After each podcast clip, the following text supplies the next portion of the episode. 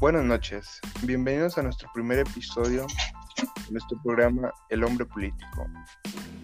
Esta noche les hablaremos del tema teoría del conflicto, movimientos de independencia y por qué los movimientos actuales no trascienden como los de antes.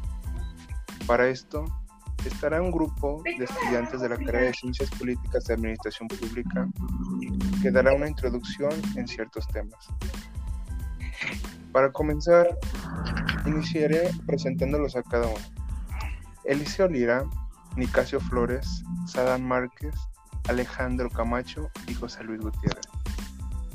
Para iniciar a calentar la plática, daremos una introducción. En esta introducción incluiremos el concepto de lo que es la teoría del conflicto social por nuestro compañero Alejandro Camacho. Hola, ¿qué tal? Muy buenas noches compañeros y todas las personas que nos están escuchando.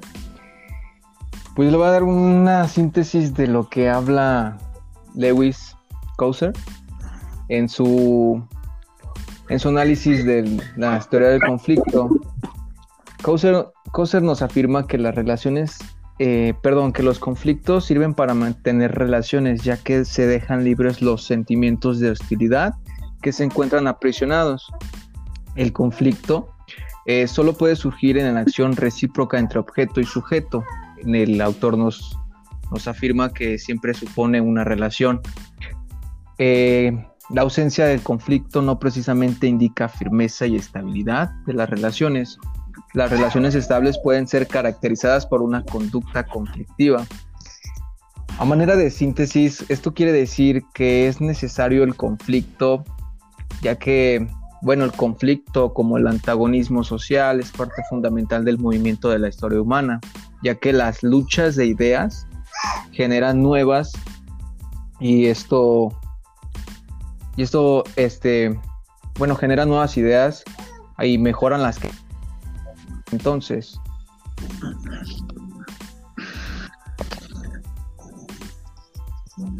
me gustaría que cómo relacionar esta teoría del conflicto con el movimiento de independencia. Claro, es muy importante y, da este, una pauta para, poder platicar de este tema tan importante que muchas veces no, lo vemos de una forma muy histórica, como si fuera un cómic, lo vemos en la primaria, entonces, bueno, es importante ver todos estos puntos y, y para esto tenemos a nuestro compañero Eliseo Lira. ¿Nos estás ahí, Eliseo? ¿Qué tal, compañeros? Buenas noches. Me complace estar reunido aquí con ustedes y con los eh, escuchadores. Y pues aquí eh, hay que hablar de este tema porque pues se forja mucho la, nueva, bueno, esta formación social mexicana y pues este hallazgo es de, el más histórico de esta nación mexicana. Por esto, bueno, voy a comenzar. Eh, es el periodo que va de 1808 a 1876, el camino desde la independencia o fundación de Estado Nacional hasta su consolidación como república. Se trata de un periodo de transición en el que liberalismo y nacionalismo empiezan a imponerse en este escenario internacional y se forjan los nuevos estados-nación. Ya con ello pues se forja, bueno, en los que este movimiento perduró lo que era la muerte, la desolación, aunadas a la lucha, la esperanza y el honor. Se comenzó la formación de esta nación a base de un proceso eh, resuelto con las armas que puso fin al dominio español en la mayor parte de los territorios de Nueva España. Estos nuevos principios codificados en 1812 de liberales rechazaban las monarquías absolutas, estableciendo que la soberanía residía en el pueblo, ejercido por tres poderes distintos, legislativo, ejecutivo y judicial. El quiebre de la monarquía en 1808 y la Revolución Española se convirtieron en, coyuntura favorable para la independencia. La independencia logró, después de una larga lucha, porque el Estado mexicano nacerá endeudado con una economía polarizada y una sociedad dividida y polarizada. Así que, bueno, quisiera eh, bueno, que ustedes me compartieran qué, qué opinan acerca de ese hallazgo,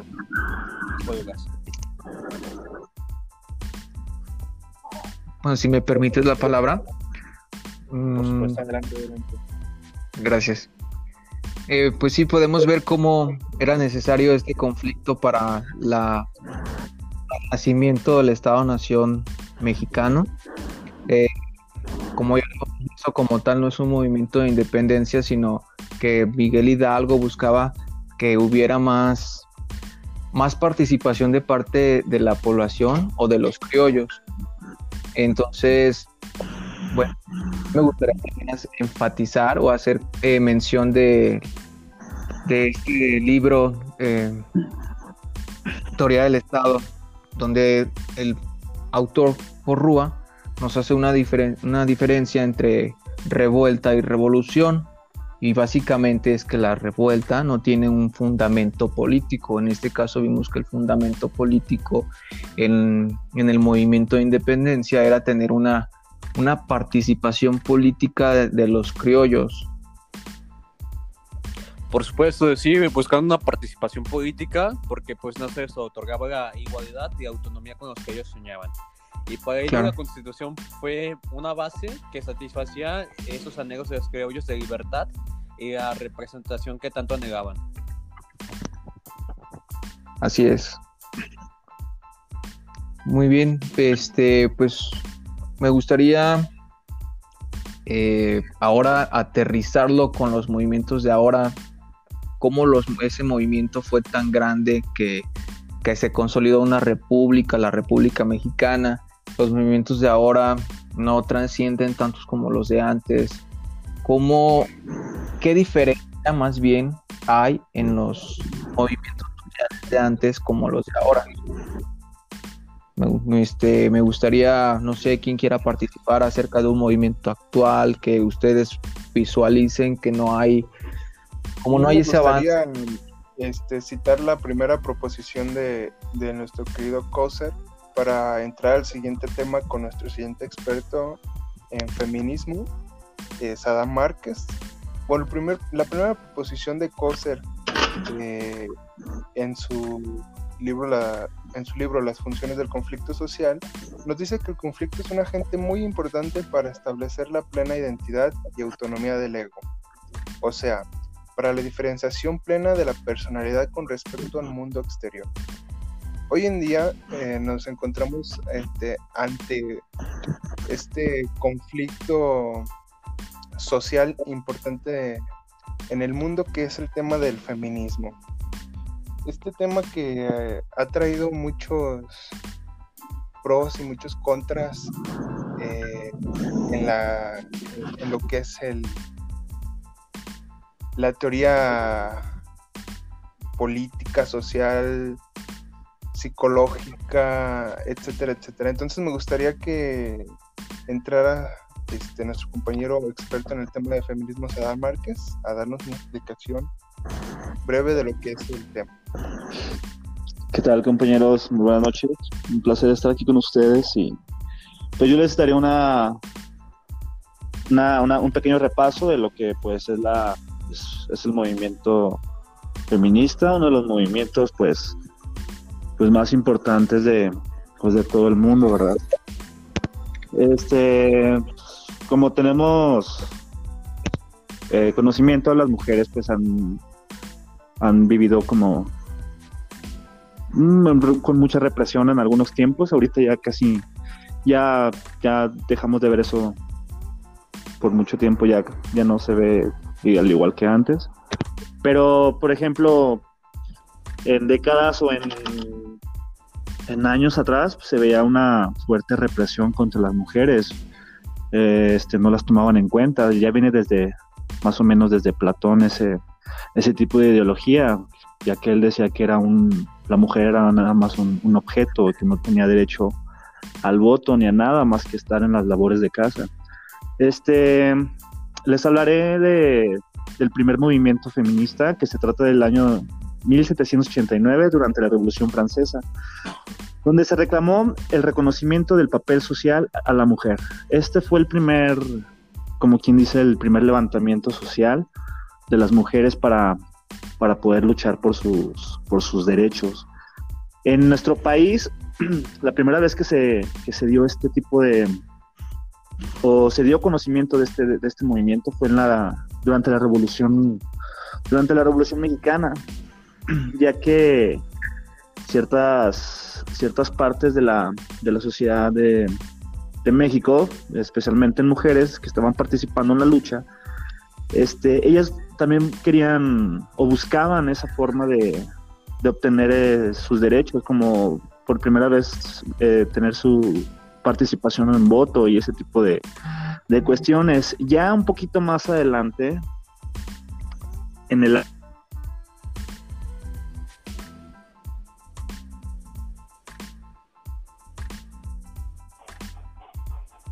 Se te cortó por un momento, Sadam, pero no sé si nos escuchas. Eh, Sadam, Compañero, ¿estás ahí? Sí, listo, listo, te escuchamos, Sadam. Continúa. En 1953, prosigue. este, por primera vez en México, se le otorgan los derechos a la mujer de, de poder votar libremente. Este fue en el año en el que por primera vez en nuestro país las mujeres pudieron salir y votar por el, por el partido que, que ellas em, podrían elegir libremente. Y ya retomando el... Sadam, antes de que continúes, eh, una pregunta. Eh, aquí Coser nos dice que para que eh, las relaciones se mantengan, tiene que existir el conflicto. Entonces, eso quiere decir que para que la mujer siga teniendo esa, para que vuelva a tener esa hegemonía política, social, cultural, tiene que existir este, este movimiento, entonces jamás vamos a verlo desaparecer, jamás va a llegar un punto donde las mujeres ya no tengan que salir a marchar y, exigir sus derechos. Pues, por ejemplo, desde el principio de, desde la lucha, este, ha habido varias fases. Por ejemplo, la que te acabo de mencionar, la que acabo de mencionar, la de la de la Revolución Francesa, es una de las, es el surgimiento, o sea, básicamente, este, es la, la pie de, el pie de lucha donde por primera vez las mujeres hacen su reclamación por sus derechos. Este, entonces, lo que yo quiero hacer ahorita énfasis y quiero retomar el argumento que dio mi compañero Alejandro, es del, de lo que acaba de decir de que es una... Eh, compañero Alejandro, ¿me puedes otra vez mencionar eso que me dijiste, que acabas de decir en hace poquito de la revolución y que era la otra cosa? No, no recuerdo muy bien, ¿me podrías decir, por favor?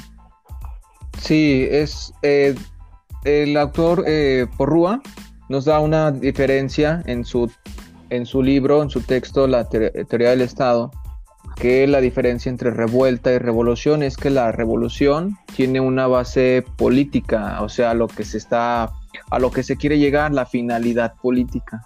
Y una revuelta solamente es eso, es una, un alboroto a la, al orden social. Exactamente, es a lo que a lo que iba, nada más que me desvió un poquito del tema por, por, por todo lo que estoy ahorita explicándoles. Pero a esto iba todo el surgimiento de- del, del- del feminismo hasta ahora, lo que estamos viendo ahora. Por ejemplo, desde mi perspectiva, este movimiento no tiene ningún argumento político, simplemente es algo alboroteador de tendencia, de modismo, ya que, como podemos ver, bueno, desde mi punto de vista, no hay un, un liderazgo, una, una persona que cargue con todo el peso de- del movimiento, a lo que lo hace un poco... mm, se, escucha, se escucha un poco extraño o mal, pero desde mi perspectiva se me hace un, un movimiento fracasado, porque pues no tienen las bases sentadas para sustentadas para para dar seguimiento a, este- a esta lucha. Como lo podemos ver pues es un una un movimiento del cual ya de hecho ya pues ya no lo estamos viendo. Sin embargo en, en, en los primeros indicios de la de los movimientos feministas eran eran largos y pues con muy buenos argumentos políticos. No sé si ustedes me quieran Entonces, quieran opinar sobre Estás diciendo que, que el- en la actualidad eh, estos movimientos, estas huelgas, estas marchas que, que están haciendo los grupos feministas, algunos radicales, este, no sirven y, están totalmente desvirtualizados de lo que es el, objetivo?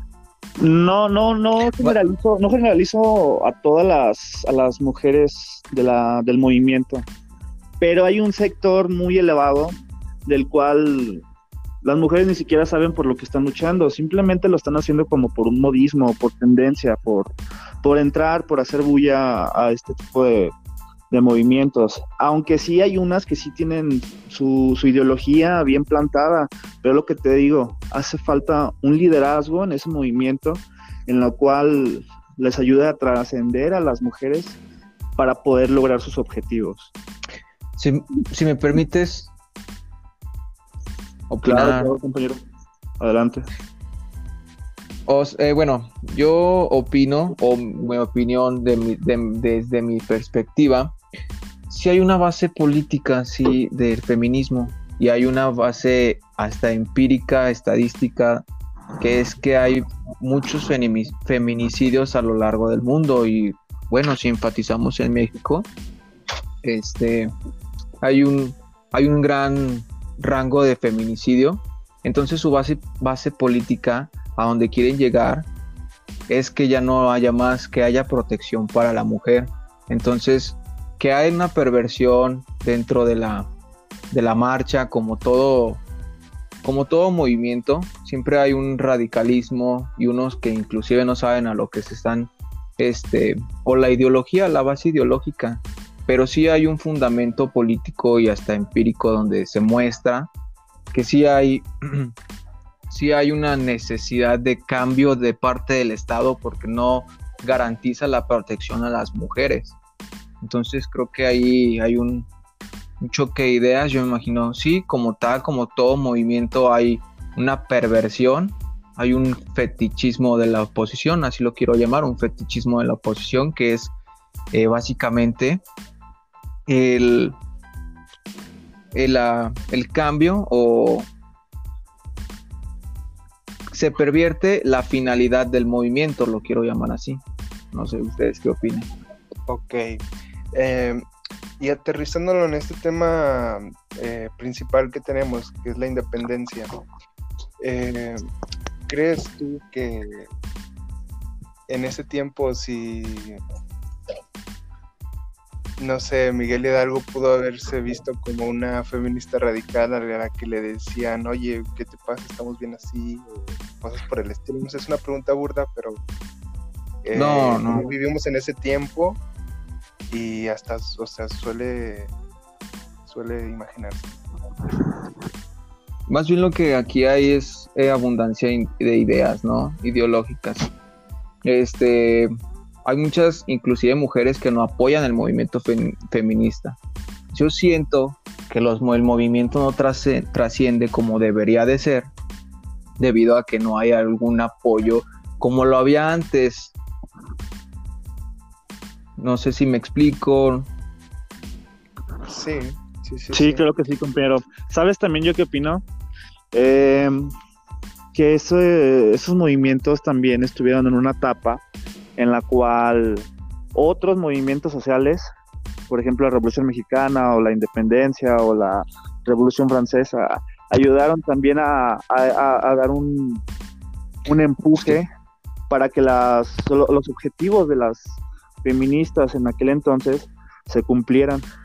No sé si... Pero fíjate, ahorita que, ahorita que me haces la, la pregunta, Pepe, eh, sí, en efecto, había un radicalismo, era radical Miguel Hidalgo, acuérdate que nos, nos comentaba el profesor Fernando en su clase que Ignacio Allende, creo que cuál fue el último general que se hizo a cargo de la independencia, no recuerdo, él no estaba en, a favor de que se hubiera violencia en el movimiento. Entonces sí hay, sí hubo como una, una lucha entre el mismo movimiento.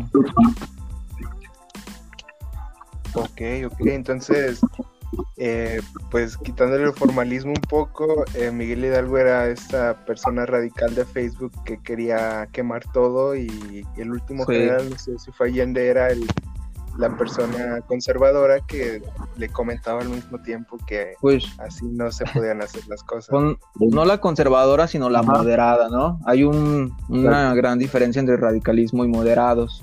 Este, pero pues yo, yo siento que sí, más o menos, si lo vemos ah, contemporáneamente, sí podríamos decir que, que Mide- Miguel Hidalgo es el, el radical y Ignacio Allende el moderado. Pero a mí me gustaría preguntarles, no sé, Christopher, eh, si ustedes creen que sí ha tenido éxito el movimiento feminista o no ha tenido éxito. Pero ¿de cuál estás hablando, compañero? ¿Del, del actual, o sea, del movimiento actual que están luchando este, hoy en día en el mundo o, o, o del pasado? No, ya en el mundo. del pasado en este- tuvo éxito. No, o sea, o sea, bueno, por ejemplo, si ha llegado a, al- a su éxito, si lo ha logrado su objetivo y si no lo, lo- Ajá, no claro. lo ha logrado, ¿qué le falta? Yo pienso que no, compañero, porque actualmente lo que sufre este movimiento feminista es que no se aplican las leyes necesarias, ya que el 99% de los feminicidios pues queda impune. Yo pienso que pues ahí falta mucho que, que trabajar. Pero falta parte de las feministas o parte de la sociedad que sea in- integrada a este movimiento, que lo entiendan realmente la raíz de el pensamiento ideológico de las feministas o falta parte entendimiento de la sociedad o del movimiento feminista. Yo pienso que de la sociedad, compañero, porque ya las mujeres por ende ya están estigmatizadas como pues no, no, no pueden trascender tanto ya que pues están destinadas al hogar y todas estas cuestiones como lo decía hacer antes. Se han hecho muchos avances en la cuestión cultural y tecnológica y política, pero aún queda mucho por recorrer. Pues inclusive hay comerciales de lavatrastes, suavite- eh, suavizantes, donde solamente ponen a la mujer. O sea, yo a mí me gustaría ver un, un comercial que, que sea de productos de, de cocina, de limpieza, pero con hombres que lim o sea, que los hombres estén ahí, o sea, que sean el protagonista y no la mujer. O sea, yo siento que desde ahí también empieza, ¿no? Pues- Sí, claro. Algo así, compañero, pero yo soy más que todo comienza más con la educación. Si la sociedad mexicana o la sociedad en general a nivel mundial estuviera, tuviera un poco más de cultura y más educación, respetaríamos un poco más a las mujeres y les daríamos el lugar que, pues, eh, obviamente se merecen. No sé si En ese ¿Tengas tema yo difiero porque nos tendríamos que meter a temas económicos y de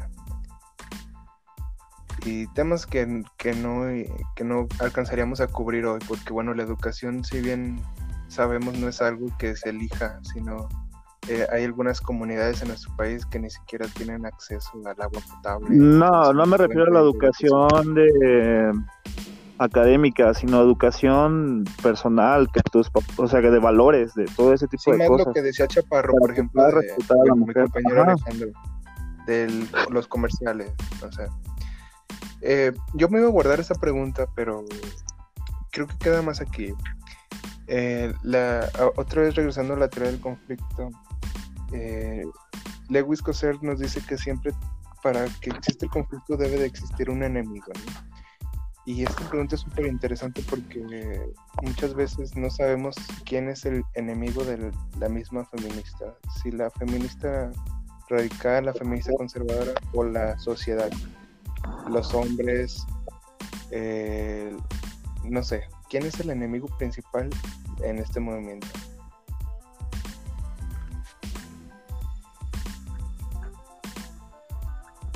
¿Me escuchan?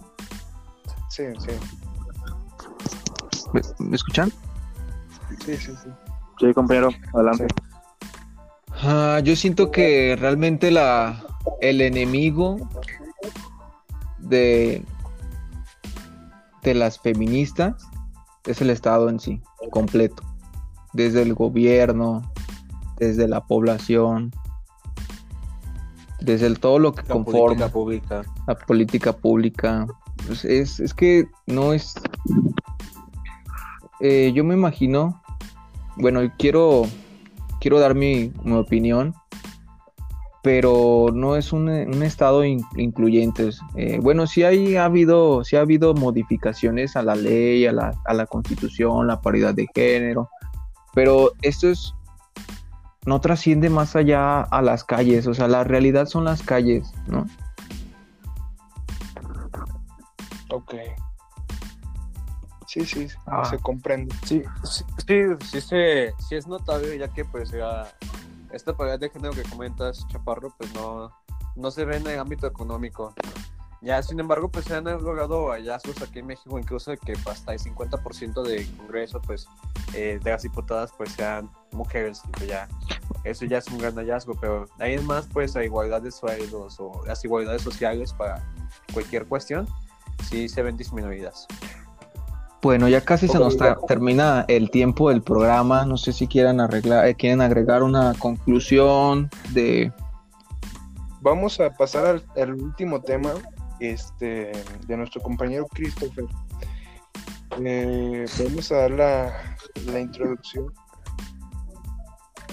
Mm, Bueno, nuestro compañero Christopher tuvo fallas técnicas, pero vamos a, a sa- sacarlo adelante nosotros.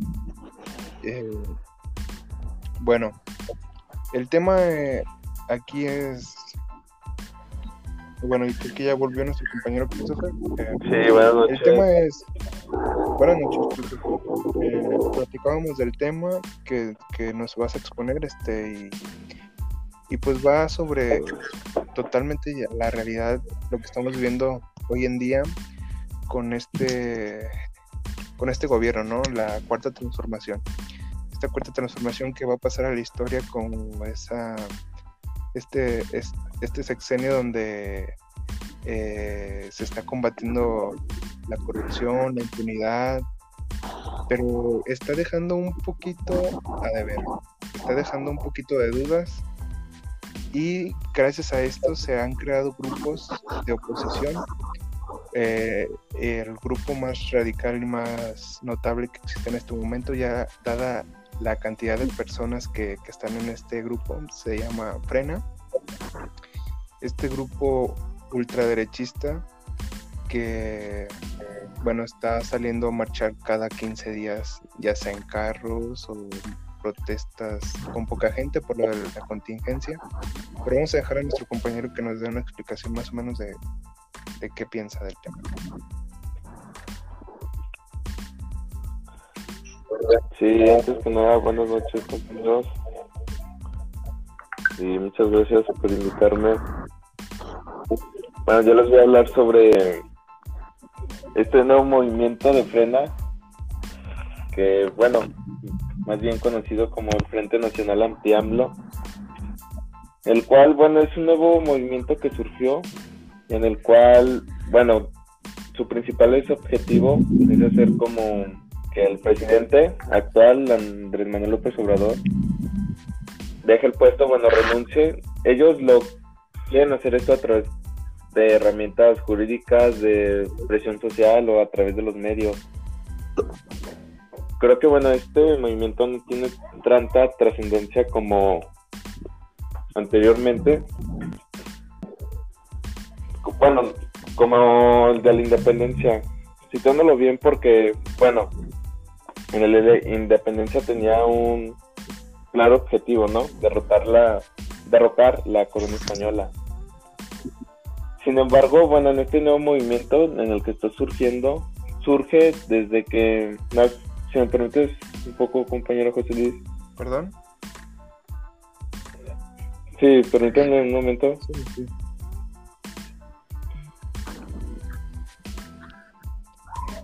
Eh, eh, creo que sigue teniendo fallas técnicas nuestro compañero. Pero eh, vamos a, a continuar con nuestro compañero Alejandro. Este, que quería comentar eh, de lo de freno. Este, cómo se desvirtualiza de nuevo el objetivo con este cuando no existe un un discurso sólido y confiable, sobre todo con bases que puedan dar fortaleza a este movimiento.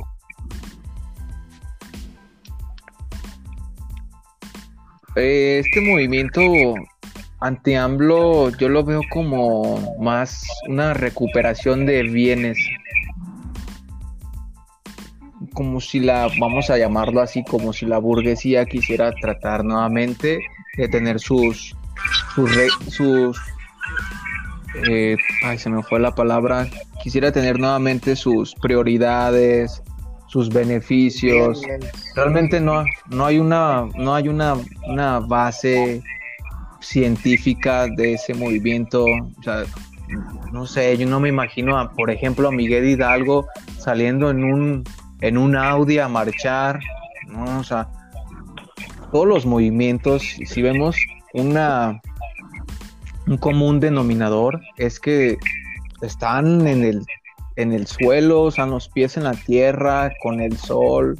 Entonces, es gente que no quiere eh, que le quiten sus su zona de confort, que no le quiten su, sus beneficios que brindaban en...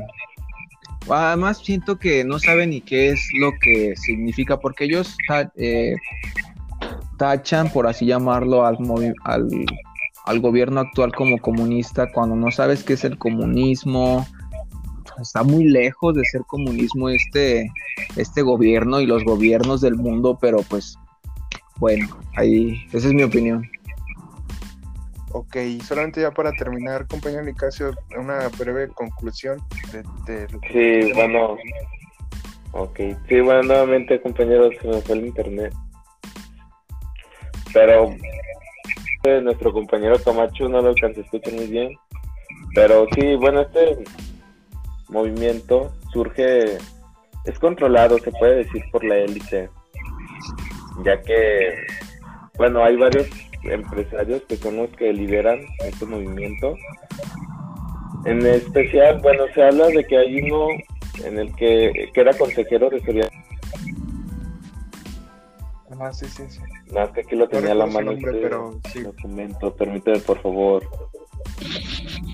Ok. Bueno, sí, surge este movimiento porque se ven golpeados los intereses de estas personas, con el cual, bueno, leyéndolo otra vez un artículo en el cual cuando empezó todo esto de la pandemia, de la recesión que hubo, hubo muchos empresarios que empezaron a quebrar. Entonces, pues ellos le exigían al presidente que contrajera una deuda de un billón de pesos. Pero pues el gobierno se negó indicándoles que, bueno, ya nadie iba a ser como antes, en el cual, bueno, que él no iba a rescatar a las empresas mexicanas y que las que tuvieran que quebrar, pues iban a quebrar. Que el Estado iba a intervenir en sus intereses. Todos estos empresarios bueno, podemos ver cada vez que surge este movimiento, como que hay cada vez menos personas participando en esto. Porque es algo como que no tiene fundamento, como que no. Exacto. Ya que como lo Camacho. Exacto. Hay personas que les preguntan que por qué quieren que renuncie a Obrador. Y compañero, compañero un comunista. Sí, dime. Sí, sí, continúan. Sí. Sí, exactamente, compañero, concuerdo contigo. La, el movimiento no tiene una base sustentada o no tiene.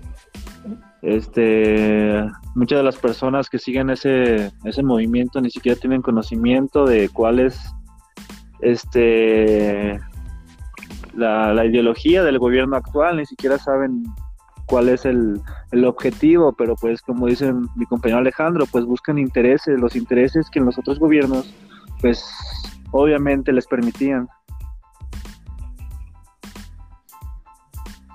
así totalmente salido de la manga este pues ha salido de la manga pero de una forma muy ridícula. Este movimiento esta, esta oposición. Y bueno yo creo que no representa ningún problema para el actual gobierno, la 4T. Y pues bueno, para concluir el programa, eh, me gustaría agradecerles a todos los que nos están escuchando, agradecerles a nuestros compañeros que se dieron la tarea de investigar un poco sobre los temas y bueno, en conclusión mía siento que los movimientos actuales están perdiendo un poquito ese toque que tenían los, los movimientos viejos de revolucionario, de movimientos fuertes en verdad que se hiciera notar en las masas. Y creo que eso es lo que los está desvirtualizando solamente. No sé si alguien tiene otra conclusión. Sí, compañero, yo tengo otra conclusión, este, ya para finalizar este esta, esta charla, pues quisiera decir que pues los hoy en día los los movimientos a lo mejor no causan tanto efecto como, como los de antes, ya que pues antes estaban a pie de lucha, a pie de lucha hasta donde topara y, y luchaban por, algo, pues obviamente por algo, por, luchaban por algo para, para el beneficio de la sociedad. Y hoy en día se busca, se busca lo mismo, pero pues muchos movimientos no tienen sustento, no tienen liderazgo, o uno ni siquiera, muchas de las personas que, que siguen algún movimiento o, o, ese tipo de cosas ni siquiera saben lo que, lo que busca en realidad el movimiento. Así que desde, desde, mi perspectiva es lo que, por lo que yo siento que los movimientos hoy en día fracasan por el, por la falta de liderazgo y conocimiento, como ya lo, lo dije. Sí, igual antes no solamente era luchar a lo loco, se tenía una base filosófica eh, grandísima. Claro, claro, claro. Bueno, esperemos que... Sí, puedo concluir, compañero. Sí, sí, también. sí, concluye. Bueno, mi conclusión es algo similar a la de Saddam, que, bueno, él mencionaba que, por ejemplo, los movimientos de antes, se podría decir como el movimiento de la independencia, es algo que sí trascendió porque ahí la mayoría de las personas como que tenían un objetivo en específico, sabían qué es lo que querían hacer. Sin embargo, en estos movimientos actuales, como del de Frena, son como la minoría. Y aparte son manipulados por la élite, como ya lo había mencionado, por empresarios, que bueno, no tienen ni siquiera ni sustento, ni siquiera saben a lo que van a los movimientos únicamente como para ejercer una presión social, pero como es muy poca la gente, son minoría, pues yo creo que por eso no tras, trasciende.